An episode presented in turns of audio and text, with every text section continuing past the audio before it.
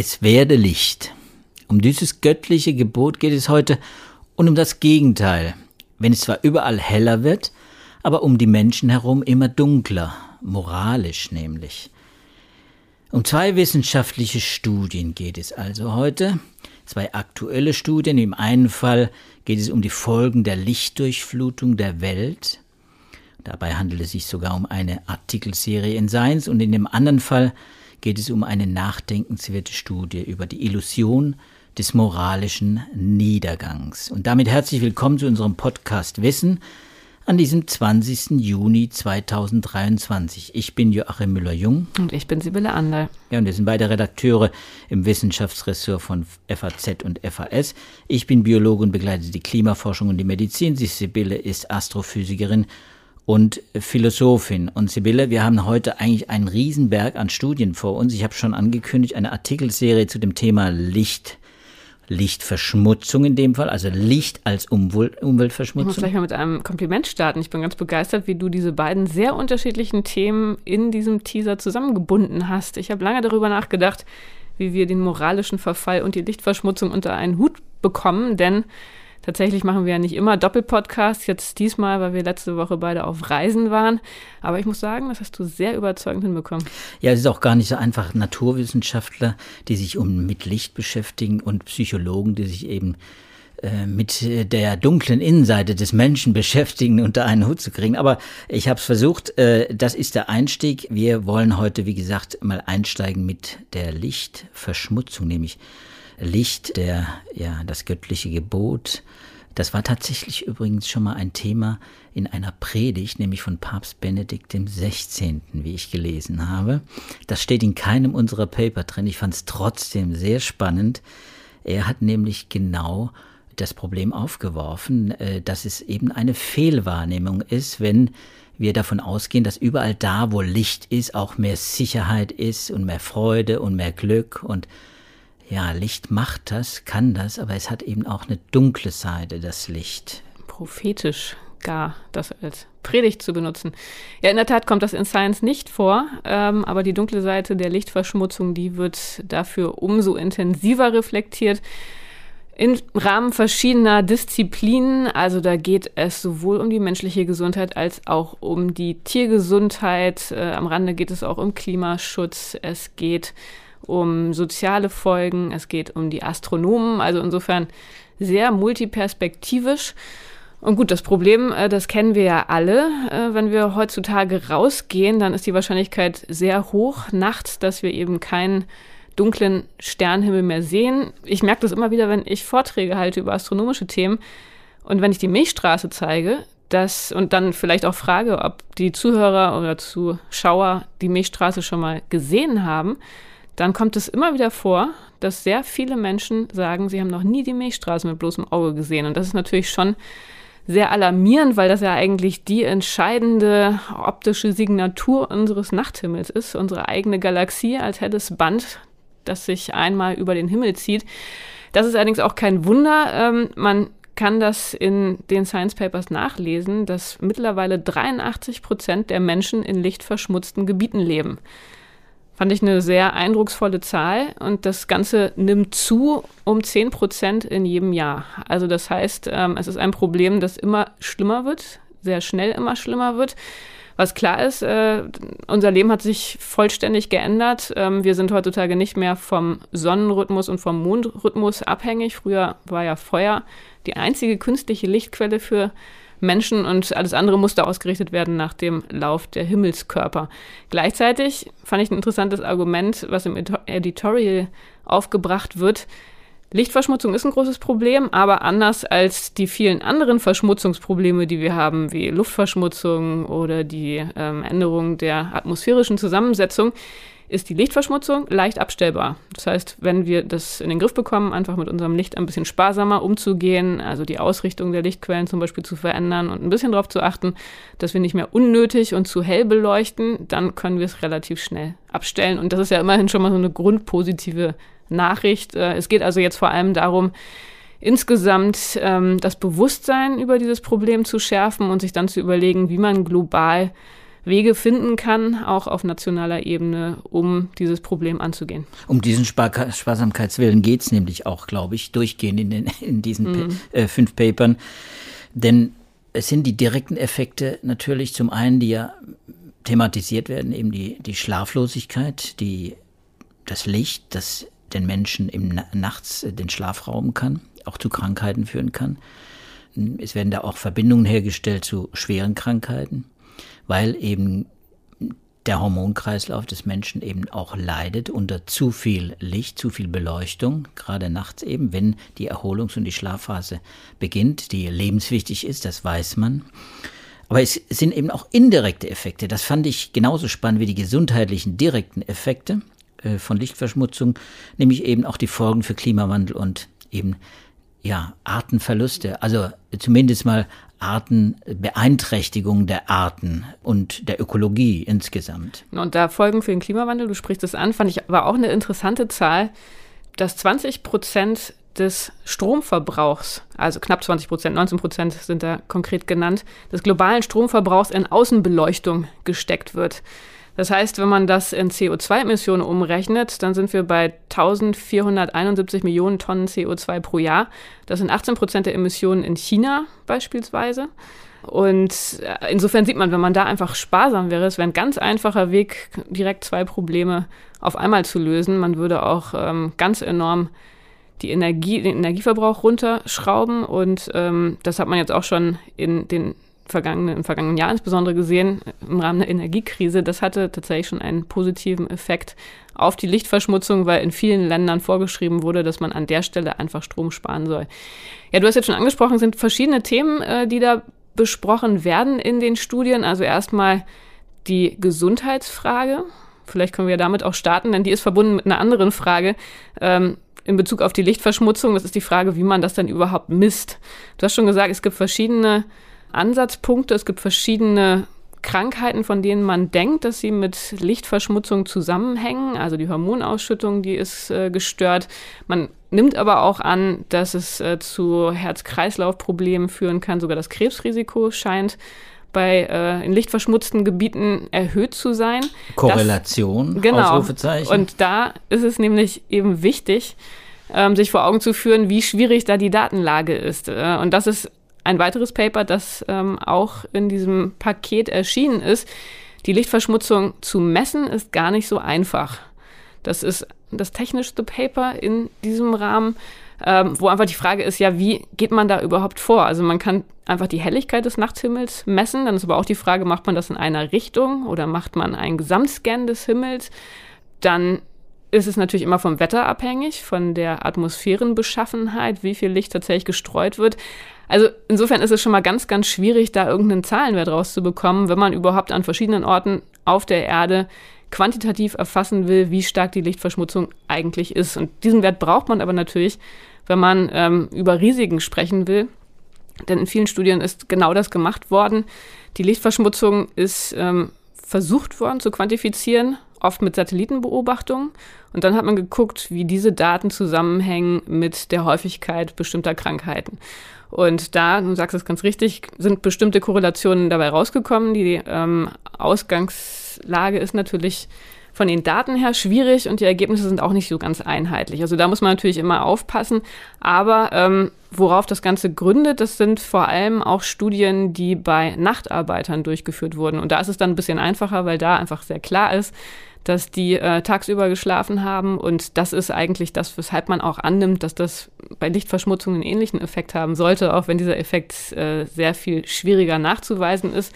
Und insofern endet dieses Paper auch mit einem Appell eigentlich an die Forscher, dass da einfach noch sehr viel mehr Arbeit investiert werden muss, um die Messmethoden zu verbessern und um global einheitliche ja, Messstandards und Messprotokolle zu etablieren. Ja, das ist natürlich, äh, äh, wie soll man sagen, ein Ausrufezeichen an die Biologie äh, und nicht nur die Medizin, weil die Physiologie genau das natürlich auch seit langem, die Chronobiologie vor allem, das Phänomen seit langem auch erforscht und auch ein paar plausible Mechanismen hm, vorgelegt hat, äh, wie eben solche Krankheiten entstehen können, wie Krebs zum Beispiel. Ich finde das ganz spannend. Als Biologe ist man da natürlich sofort hellhörig äh, und äh, das sind viel Forschung reingeflossen.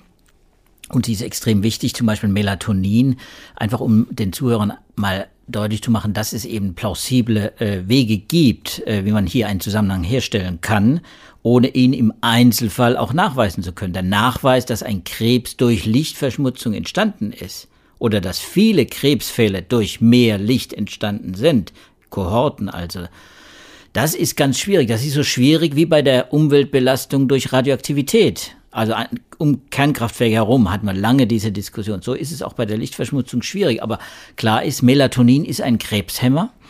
Melatonin ist ein körpereigenes Hormon und Licht, vor allem eben das äh, Blau, das blaue Licht, also das energiereiche blaue Licht, das ja in vielen eben Energie, äh, Lichtquellen auch vorhanden ist. Gerade auch moderne Geräte sind äh, mit viel Blaulicht äh, quasi ausgestattet.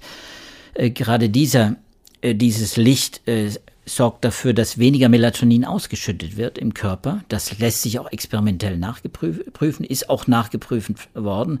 Und äh, dann kann man äh, sehr schnell natürlich den Weg finden, eben zu der Auslösung von Tumorwachstum. Also die, die Bremsen, äh, die, die, die Zell, das Zellwachstum kann unter Umständen ungebremst weiterlaufen, wenn eben das Melatonin dauerhaft fehlt. Denn wir haben hier es hier mit Zyklen zu tun. Das sind 24-Stunden-Zyklen, quasi Zyklen, du hast es quasi angedeutet, das ist evolutionär gewachsen. Diese evolutionär entwickelten chronobiologischen Zyklen, die sind ganz wichtig auch für unser Wohlbefinden, auch für unsere Gesundheit. Und die müssen, deswegen brauchen wir den Schlaf ganz dringend. Äh, und äh, dann kommt eben dieses Melatonin ins Spiel, das eben dann dafür sorgt, durch Ausschüttung bei Dunkelheit, äh, dass äh, gewisse Prozesse auch unterbrochen werden im Körper. Und dazu zählt eben auch äh, unter Umständen Entartung von Zellen, also das ungehemmte Wachstum von Zellen. Wie, wie, wie stark dieser Effekt am Ende ist, das ist natürlich eine ganz andere Frage, die ist wissenschaftlich schwer, äh, schwer zu überprüfen. Ist, das sind natürlich Versuche, die kann man mit Menschen gar nicht machen, aber die muss man in Zellkulturen machen, auch in Tierversuchen, aber da werden sie natürlich gemacht und von daher weiß man, dass eben dieses Melatonin eine enge Verbindung eben zu diesen möglicherweise eben äh, Tumorwachstum haben kann. Ja, da werden eine ganze Reihe von Krankheiten erwähnt. Äh, das Immunsystem wird auch genannt. Ähm, aber es hat ja auch einfach eine sehr hohe Plausibilität, wenn man das liest. Das ist ja klar, wenn man schlecht schläft, äh, wenn die Rhythmen gestört sind, dass das nicht gut für die Gesundheit ist. Das ist äh, klar. Und da wird auch ähm, erwähnt, dass schon verschiedene Länder Regulierungen eingeführt haben, um das ein bisschen besser in den Gr Griff zu bekommen. Auch übrigens haben viele Kommunen schon eingeführt, äh, die Laternen äh, quasi nachts äh, dunkel zu stellen, also auszuschalten, beziehungsweise jede, jede zweite Laterne auszuschalten, dass man wenigstens äh, den Energieverbrauch zum Beispiel halbiert. Also auch da, von daher gibt es natürlich schon auch äh, ein Bewusstsein, das wächst. Ganz genau, wie du sagst, das Problem ist natürlich auch in den Wohnungen, in den Häusern. Wir umgeben uns mit Bildschirmen und mit elektronischen Geräten, die eben gerade auch dieses sehr schädliche blaue Licht aussenden. Und insofern ist das was, was man auch nicht unterschätzen darf. Ne? Also man hört das ja immer mal wieder, dass es nicht gut ist, wenn man vor dem Einschlafen noch zu lang am Bildschirm sitzt. Also tatsächlich hat das einen deutlichen Einfluss auf, äh, ja, dann letztendlich auch auf die Augen und auf das visuelle System. Das ist auch hier an der Stelle genannt.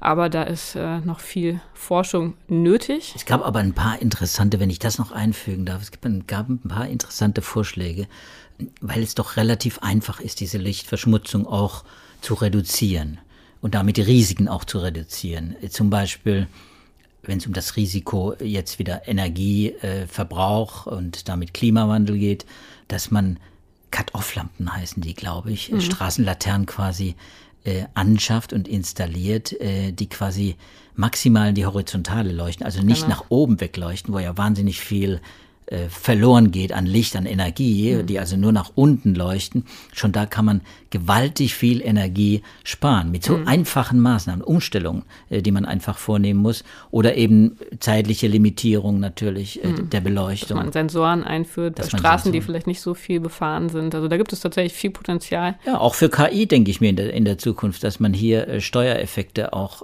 nutzt, auch äh, guckt, wie belebt sind Straßen und äh, wann kann man solche Straßenzüge auch eventuell eben einfach abdunkeln, ohne den Verlust von Sicherheit, weil die Sicherheit braucht man nicht, wenn keine Menschen da sind. Dann gewinnt alles andere, das drumherum ist, nämlich die Tiere und die Pflanzen. Also die Tiere sind natürlich ein wichtiger Aspekt, da haben wir jetzt viel zu wenig drüber gesprochen, weil wir wissen seit langem, dass Vögel darunter natürlich extrem leiden.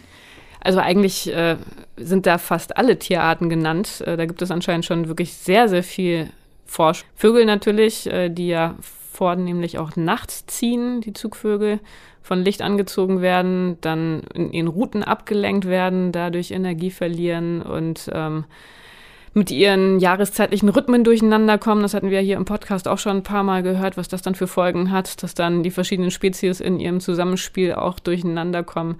Säugetiere, Fledermäuse, da ist das Zusammenspiel der Tiere äh, ganz wichtig, eben weil die Insekten natürlich vom Licht angezogen werden. Viele Insekten. Und dann natürlich die Fledermäuse darauf reagieren. Das Licht selber macht den Fledermäusen nicht. Den wenigsten Fledermäusen macht Licht etwas. Na, da stand noch, dass äh, Fledermäuse lineare Landschaftselemente zur Orientierung nutzen und dass da Licht als Barriere wirken kann. Und dadurch dann äh, verschiedene ähm, Lebensräume wieder separiert werden können, was dann auch die Populationen stört. Also das Gut, da habe ich jetzt wenig Ahnung von äh, Fledermausbiologie, aber das scheint dann auch alles noch weitreichendere Folgen potenziell haben zu können, als man so im ersten Moment denken würde. Ja, es sind unterschiedliche Effekte, die einfach da zusammenspielen. Ich meine, äh, die Nahrungssuche äh, ist der Großteil der Beschäftigung von Fledermäusen nachts, wenn sie unterwegs sind, mit, mit ihrer Echolotorientierung. Ne? Und die orientieren sich natürlich auch da, vor allem wo Insekten sind. Das ist eben auch am Licht. Äh, und äh, und das ist natürlich ein starker Effekt. Da, wo, da, wo er äh, auftritt, wo, wo die Insekten, die ja nun auch leider Gottes auch immer weniger werden, äh, die ja dann, äh, wo, die, wo diese Insekten quasi vom Licht angezogen sind und wo sich Fledermäuse dann auch äh, da am liebsten aufhalten, da gerät natürlich etwa, etwas die, die Ökologie auch der, der Fledermäuse äh, durcheinander, äh, weil sie sich dann natürlich auch, auch mit anderen äh, Beutegreifern in die Wege, in die, in die Quere kommen, weil sie auch selbst gewissermaßen gesteuert werden durch das Licht. Sie werden manipuliert durch das Licht. Und das ist vielleicht auch das Stichwort in dem Fall, dass vieles in der Natur eben umgesteuert wird. Und äh, äh, und das ändert natürlich das Nahrungsverhalten und äh, ändert natürlich auch die Zusammensetzung der Insektenpopulation zum Beispiel und damit auch der Bestäuber äh, unter Umständen. Und das hat wieder mittelbare Effekte äh, auf die Erträge in der Landwirtschaft. Also das sind, das sind natürlich, das ist ein ganzen Rattenschwanz an Folgen, der da äh, dranhängt. Äh, vieles davon ist, muss man sagen, nur in Einzelfällen, also in, in einzelnen kleineren Studien erforscht. Das, es gibt noch keine große zusammenfassende Studie, die also aus der Lichtverschmutzung eine Art äh, ja, ökologische Großbedrohung, also eine Biodiversitätsfaktor. Art, ja, das ist natürlich, äh, äh, da ist, da ist die Luft, äh, die, die Lichtverschmutzung äh, eher noch ein untergeordneter Faktor. Aber die Meeresschildkröten, das ist immer ein Beispiel, was oft genannt wird, die dann in die falsche Richtung krabbeln. Warum nochmal? Ja, immer wenn es um Orientierung geht, äh, das sind natürlich, äh, äh, das sind natürlich Tiere, äh, an erster Stelle zu nennen, Wildtiere, die evolutionäre Systeme entwickelt haben, äh, wie sie sich orientieren, bei den Vögeln übrigens auch, natürlich Magnetfeldorientierung, aber eben auch Lichtorientierung, äh, Sternorientierung. Das spielt eine wichtige Rolle bei vielen Vogelarten. Es ist unterschiedlich stark, Magnetfeld oder auch Licht, die Sternorientierung.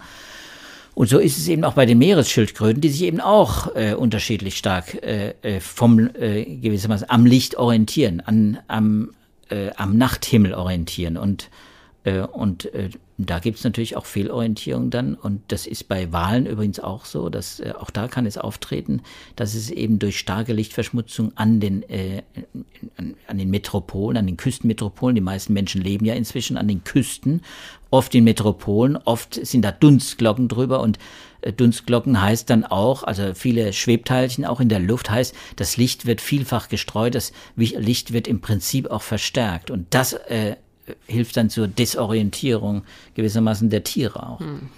Ja, du hast es schon gesagt, Orientierung an den Sternen. Das ist jetzt natürlich die, schönst, die schönstmögliche Überleitung dann zum ja, letzten Paper, das wir jetzt noch nicht besprochen haben, wo es um die Astronomen geht. Denn das ist ja der Berufszweig, an den man als erstes denkt, wenn es um Lichtverschmutzung geht. Die professionellen wie auch die Amateurastronomen auf der ganzen Welt leiden natürlich sehr stark unter der Lichtverschmutzung schon lange. Also man kann ja historisch schon sehen, wie die Astronomen aus den Städten immer stärker in die Randbezirke ziehen mussten. Die historischen Sternwarten, die waren ja oft noch angeschlossen an die Königs- und Fürstenhäuser ähm, und dann entsprechend zentral in den Städten gelegen. In Berlin kann man das ganz schön sehen, wie da die ähm, Teleskope immer weiter in die Randbereiche der Stadt transportiert werden mussten. Und mittlerweile ist es ja so, dass die großen Observatorien wirklich ganz weit entfernt sind von menschlicher Zivilisation, in Wüsten zu finden sind, in Bergregionen. Aber selbst da sind sie mittlerweile stark von Lichtverschmutzung betroffen. In dem Paper, der, das sich mit dem Effekt der Lichtverschmutzung auf die Astronomie beschäftigt, ähm, heißt es, dass schon zwei Drittel der Observatorien in Gebieten liegen, die eigentlich zu hell sind für den Grenzwert der International Astronomical Union. Die hat nämlich äh, definiert, dass ähm, Observatorien in Regionen stehen sollten, die nicht heller als 10 Prozent plus ähm, relativ zum natürlichen Niveau beleuchtet sind. Also 10 Prozent helleren Himmel, als wenn man keine Lichtverschmutzung hätte. Das ähm, sieht die International Astronomical Union noch als okay an, aber zwei Drittel der Teleskope sind schon drüber hinaus. Ähm, das klingt erstmal vielleicht nicht ganz so tragisch, aber Teleskope sind natürlich auch wahnsinnig teure Einrichtungen.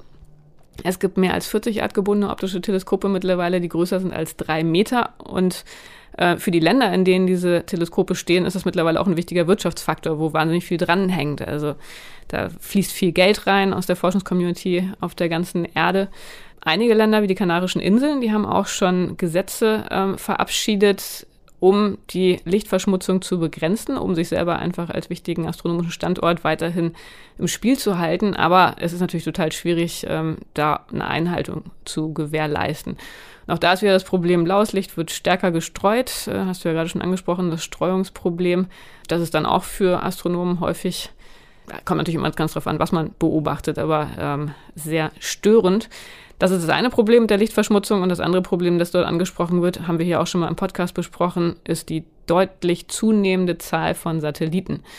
Das, ist wächst ja unfassbar. Die haben ja. ja. keine Strahler da oben, aber sie leuchten trotzdem. Na, sie werden von der Sonne angeleuchtet. Gerade wenn sie in der Dämmerung fliegen, ähm, dann sind sie so hoch, dass sie eben die Sonnenstrahlung noch abbekommen, wo auf der Erde schon keine Sonne mehr ankommt. Und dadurch können die ziemlich hell sein.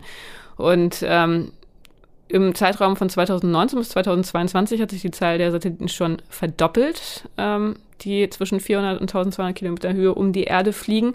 Wir sind jetzt im Bereich von etwa 5000 Satelliten, aber Elon Musk und Co. sind natürlich massiv dabei, jeden Monat, wenn nicht sogar jede Woche, neue Satelliten hochzuschicken ähm, um ihre Megakonstellationen aufzubauen. Und 2030, wenn alles nach dem Plan dieser großen Firmen geht, werden wir schon bei einigen hunderttausend Satelliten sein. Und das bedeutet, dass dann zu jedem Zeitpunkt von jedem Ort der Erde aus viele tausend Satelliten sichtbar sein werden. Also der Nachthimmel wird sich massiv verändern.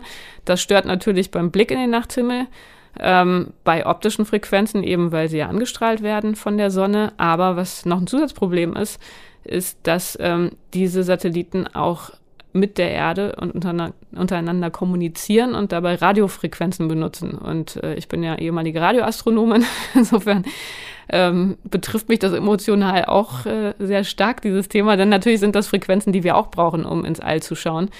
Und ja, da müssen die Astronomen gerade sehr massiv kämpfen, um weiterhin die Grundlage ihrer Wissenschaft, also die erdgebundene Astronomie, weiterhin möglich zu halten. Was ich interessant fand, was äh, dort in diesem Paper stand, war, dass es immerhin in Deutschland schon ein Abkommen gibt zwischen Deutschland und äh, Starlink, dass diese Satellitenkommunikation im Radiobereich ausgesetzt wird, wenn die Satelliten über das Radioteleskop Effelsberg in der Eifel fliegen. Also das fand ich schon mal sehr positiv.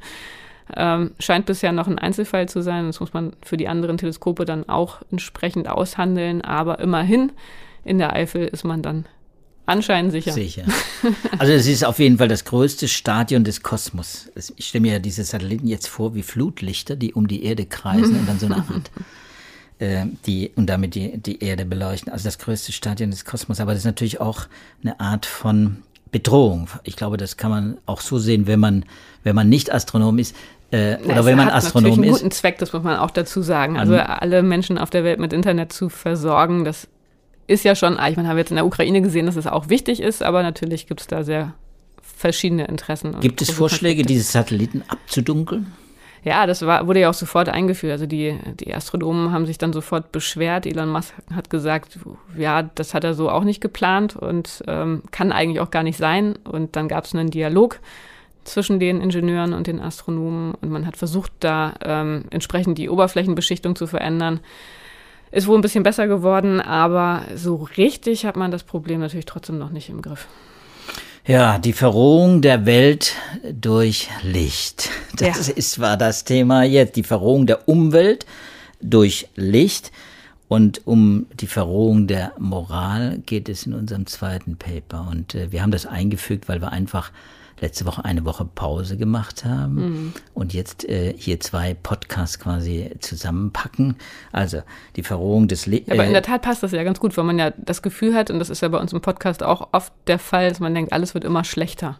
Um Illusionen geht es, genau. Und das ist nämlich die Idee dieser zweiten Studie, zwei amerikanische Psychologen, äh, die eine sehr inform interessante Studie, finde ich, äh, gemacht haben. Du wirst noch ein paar Details dazu sagen, die jedenfalls äh, den Eindruck haben, äh, dass die Alltagsmoralität quasi durch, also die Moralität, die jeder Mensch auch hat und die Empfindung, wie sich andere Menschen benehmen, ob höflich, wohlgesonnen, gut und so weiter, ob das nun richtig oder falsch ist, diese, ähm, diese, wie soll man sagen, diese Wahrnehmung ist gewissermaßen natürlich vom eigenen Standpunkt abhängig. Äh, aber ich fand es sehr spannend, die Vorstellung, das war die Hypothese eben dieses Papers, dass es eben eine Illusion gibt, und so eine weit verbreitete Illusion bei vielen, vielen Menschen, die sagen, es wird immer schlechter. Hm. Ja, die Menschen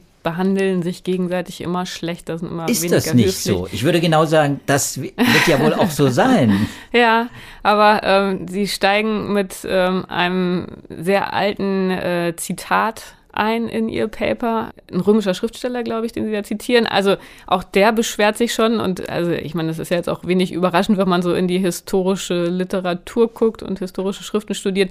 Da gab es diese Klage ja tatsächlich schon immer und insofern haben sie sich überlegt, was ist denn da dran? Wäre ja schon komisch, wenn wir jetzt einen Sittenverfall haben, der schon ein paar tausend Jahre andauert.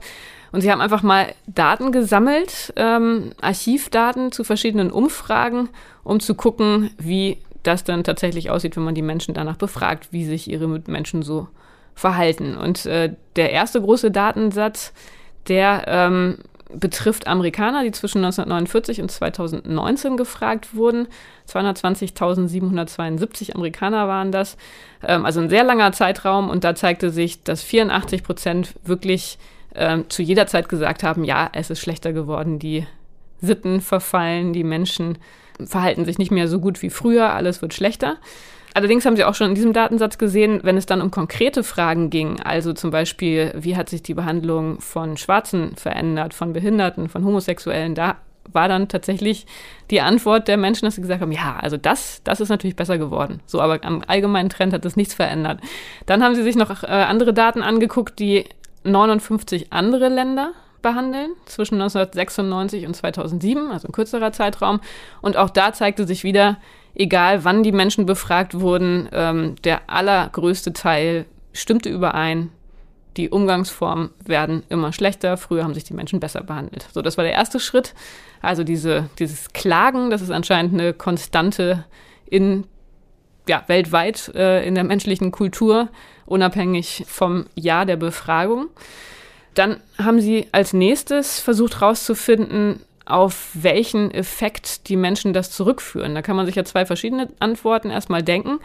Entweder Menschen werden im Laufe ihres Lebens immer verroter, also sie starten sozusagen erstmal höflich und nett in ihr Leben und werden dann, je älter sie werden, immer unhöflicher eine Erklärung. Andere Erklärung, die Generationen werden einfach, ähm, haben einfach immer schlechtere Umgangsformen. Also früher wussten die Menschen noch, wie sie sich zu verhalten haben, aber die jüngeren Generationen, die haben es einfach nicht mehr gelernt. So, das haben sie dann noch äh, nachgefragt, haben eine Umfrage nachgeschoben und da zeigte sich, dass die Menschen beide Effekte wahrzunehmen meinen. Also insofern erklärt das so ein bisschen auch die Robustheit äh, dieser Einschätzung, weil es auf verschiedene Faktoren zurückgeführt wird, also sowohl individuell als auch die Generation betreffend. Ja, das fand ich natürlich auch spannend, dass es quasi so eine Konstante ist, dass die Menschen davon ausgehen, dass immer dann, wenn Sie das Licht der Welt erblickt haben, um jetzt nochmal auf das andere Thema zu kommen, wenn Sie das Licht der Welt erblickt haben, von da an ging es moralisch abwärts. Ja, genau, das waren dann die weiteren Umfragen, als Sie dann versucht haben, dem Ganzen noch genauer auf die Schliche zu kommen. Also erstmal so weit war ja der Befund, okay, Menschen haben sich schon immer beklagt, haben das schon immer so wahrgenommen und auch überall auf der ganzen Welt. Ähm, dann die Frage, stimmt das eigentlich? Und um diese Frage zu beantworten, haben sie gleichzeitig ähm, Umfragen ausgewertet, wie die Menschen zu jedem Zeitpunkt aktuell die Umgangsformen beurteilen. Also so Fragen wie, ähm, wurden Sie gestern respektvoll behandelt? Hat Ihnen gestern jemand geholfen? So, also ganz konkret. Und da zeigte sich ähm, die aktuelle Moralität, die änderte sich nicht mit der Zeit. Also das heißt, ähm, wie die Menschen behandelt wurden, das hat sich tatsächlich nicht verändert. Also man hat da einen Widerspruch. Die Beschreibung der Menschen, der Umgangsform zu jedem Zeitpunkt, die ähm, zeigt keinen Verfall im Laufe der Zeit, obwohl es die Menschen jeweils behauptet haben. So, und jetzt letzter Schritt, Frage, woran liegt das? Ähm, da haben die Psychologen eine Hypothese, dass es zwei Effekte, dass zwei Effekte das Ganze bedingen können, zwei wahrnehmungsverzerrende Effekte. Das erste, ähm, Menschen interessieren sich besonders für negative Informationen von anderen Menschen. Also man hört es gerne, dass, äh, oder was heißt das, man hört es gerne, aber es gibt halt irgendwie diese Sensationslust, Geschichten zu hören, dass Menschen irgendwas Schlimmes gemacht haben, Raubüberfälle, irgendwelche Verfehlungen, die man in den Medien hört. Und die Medien haben das auch schon immer gerne bedient. Insofern hat man da einen gewissen Bias hin zu schlimmen Geschichten. Ähm, das ist das eine.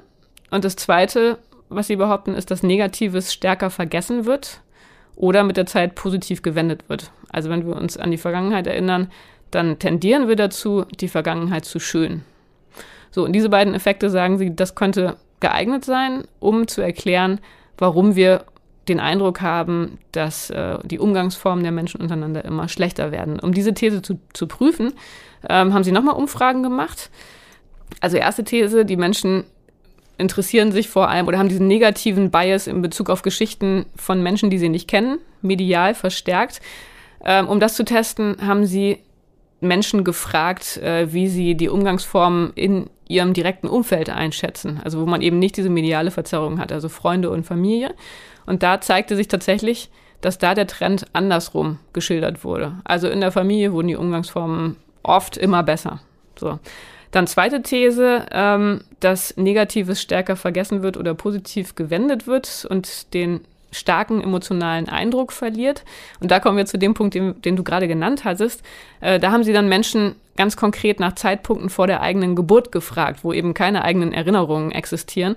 Und da zeigte sich, äh, dass der Sittenverfall wirklich mit der eigenen Geburt als einsetzend datiert wurde. Also dass äh, sich da der Eindruck bei den Menschen zeigte, dass der Sittenverfall mit der eigenen Geburt begonnen hat. Und die Autoren sind natürlich vorsichtig und sagen, äh, das sind Hinweise, es könnte an diesen psychologischen Effekten liegen. Das ist jetzt natürlich keine abschließende Erklärung, aber ja, es ist zumindest ein Hinweis, dass vielleicht in dieser Richtung der Wahrnehmungsverzerrung gewisse Erklärungen gefunden werden können. Also es ist keine ob objektive Betrachtung oder eine, eine Analyse des Sittenverfalls über die, ja, über die Historie hinweg, sondern das ist eine Geschichte über die Wahrnehmung von Moral, von mhm. Werten, äh, die die Menschen haben und die sie äh, und wie sie sich verorten auch in dieser mhm. in dieser Welt, auch äh, in Bezug auf andere Menschen.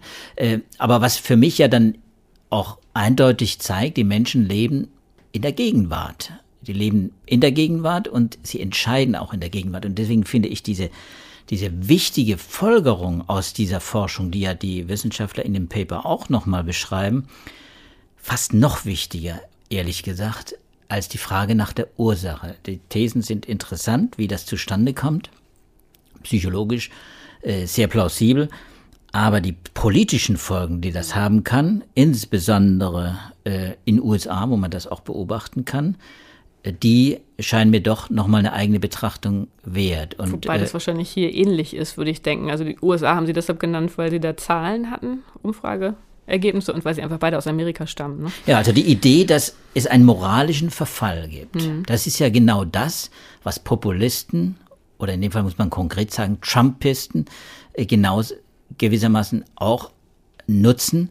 Trump selber zum Beispiel in seinem Make America Great Again, also ist ja auch werteorientiert, Macht Amerika wieder groß. Also da steckt ja auch eine moralische mhm. Aufforderung auch dahinter äh, dass das gewissermaßen die Konsequenz dessen ist, weil die Menschen nämlich das Gefühl haben, es geht abwärts und es wird alles schlechter, die Menschen werden unhöflicher, äh, das, der Zusammenhalt funktioniert nicht mehr, aber sie betrachten nicht gewissermaßen die objektive, die Realität, mhm. äh, sondern sie äh, sie betrachten etwas, was sie so wahrnehmen, als wäre es die Realität. Und dieser moralische Verfall, den beanspruchen eben die Republikaner wie die Demokraten, nur die einen äh, in den USA, die Demokraten gewissermaßen ziehen andere Schlussfolgerungen als die mhm. Republikaner, die sagen, wir müssen uns äh, äh, wir müssen dagegen äh, aufbegehren, indem wir Autorität schaffen, hm. scheint mir. Aber immerhin 76 Prozent der Amerikaner, das ist die Zahl, die da zitiert wird, sehen es als hohe Priorität der Regierung an, etwas gegen den Moralverfall zu tun. Und da fand ich es ganz interessant, dass die Autoren des Papers sagen, naja, da gibt es tatsächlich andere Probleme, deren Existenz äh, deutlich klarer ist. Klimawandel und so weiter, sollte man lieber den auf die Agenda setzen, statt äh, die Lösung eines Problems zu, folgern, äh, zu fordern, das es in dem Sinne gar nicht gibt. Ja, aber das ist genau dieses Einfallstor eben für Manipulation. Das ist genau der Punkt. Das ist eine Schwäche. Wenn drei Viertel der Menschen davon ausgehen, äh, dass es eben schlechter wird, äh, dann ist das wirklich ein Punkt, wo dann auch Manipulateure eben zum Zug kommen können. Aber da ist es natürlich dann schon auch vielleicht interessant. Gut, also ich meine, wäre jetzt vielleicht ein bisschen vermessen, ähm, darauf abzuzielen, diesen Trend, der ja nun schon seit vielen, vielen, vielen hundert Jahren existiert, jetzt stoppen zu wollen. Aber diesen medialen Verstärkungseffekt im Blick zu haben, ist da vielleicht schon auch wichtig, dass man ähm, sich selber, aber auch medial auch die positiven Geschichten viel, viel stärker verdeutlichen sollte. Denn das kommt ja in der Tat oft zu kurz, ähm, die Geschichten, wo Menschen sich geholfen haben, freundlich zueinander waren. Das ist äh, ja meistens keine Meldung wert, aber ähm, die Beispiele, wo sich vieles verbessert hat, also gerade was Menschenrechte angeht, was die Rechte von Minderheiten angeht, das stärker in der Öffentlichkeit deutlich zu machen, das wäre dann natürlich äh, vielleicht ein erster Ansatz, um an der Stelle etwas zu unternehmen.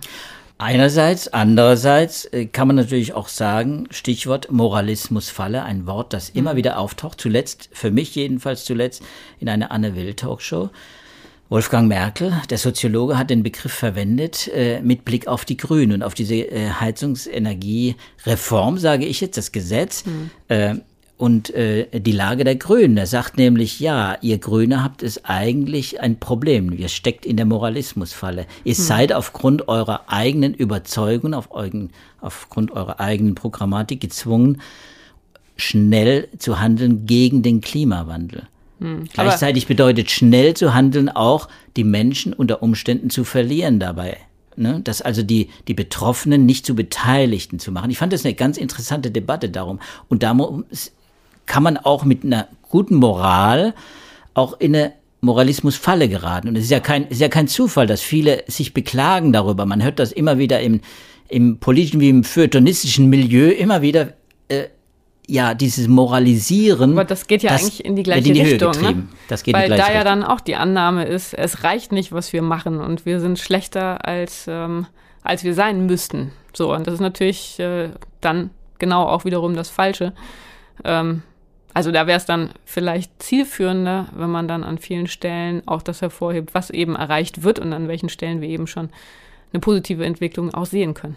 Absolut, es geht in die gleiche Richtung. Mehr Moral. Mm, ja, aber jetzt nicht unbedingt ähm, im Sinne von den, das Defizit von Moral in den Vordergrund zu stellen, sondern zu sagen, ähm, ja, es ist, wir sehen auch Fortschritte und ähm, es ist eben nicht so, dass alles immer schlechter wird und dass, äh, dass wir uns an allen Stellen Sorgen machen müssen und dass es ähm, gerade im, Umgang mit Minderheiten, das ist ja häufig ein äh, Beispiel, was, was da genannt wird, dass da einfach alles ganz schlimm ist und dass wir uns an den Stellen selbst sehr kritisch äh, reflektieren müssen, was wir natürlich machen müssen, aber dass es, äh, dass es auch an den Stellen wichtig ist, ähm, das hervorzuheben, was eben schon positiv erreicht wurde. Ich glaube, Sibylle, das ist eine Diskussion, die könnten wir lange fortführen und die werden wahrscheinlich unsere Hörer auch äh, zu Hause fortführen und immer wieder auch. Äh, sie werden auch in verschiedenen sozialen Medien ja Gott sei Dank geführt. Diese Debatten ist auch eine ganz wichtige äh, Diskussion und wie gesagt auch sogar der Papst äh, hat, äh, hat das Thema natürlich nicht nur das Thema der Moral auf dem Schirm, sondern eben auch die physische Dunkelheit, äh, die eben auch trügerisch ist, äh, weil er nämlich das gewissermaßen als Metapher verwendet, also das, die physische Dunkelheit, die die Menschen bedroht, das ist ja die Wahrnehmung von vielen, die er benutzt als, als, als Metapher für eben eine Wertedunkelheit, ein Wertedunkel. Und das fand ich ganz interessant. Aber gut, jetzt haben wir wieder die Brücke hergestellt zwischen beiden Papern. Geht vielleicht auch zu weit. Ich glaube, wir müssen hier äh, für heute auch Schluss machen. Hm, ich würde sagen, wir verabschieden uns äh, bis nächste Woche. Aber mhm. bevor wir das tun, sagen wir unser Sprüchlein auf. Nämlich, das war unser heutiger Podcast FAZ Wissen. Und äh, wenn Sie äh, Fragen und Kommentare haben, liebe Zuhörer, dann schreiben Sie uns unter dem Stichwort Podcast an wissenschaft.faz.de. Und wenn Ihnen die Folge gefallen hat und äh, Sie die nächste Folge auch nicht verpassen wollen, dann können Sie uns natürlich dann auch abonnieren. Wir freuen uns. Ja, und das war es für diesmal. Ich wünsche allen Zuhörern, dass sie gesund bleiben und zuversichtlich und moralisch integer. Und, und einen schönen Blick in den Sternenhimmel genießen können in diesen warmen Sommernächten. In diesem Sinne.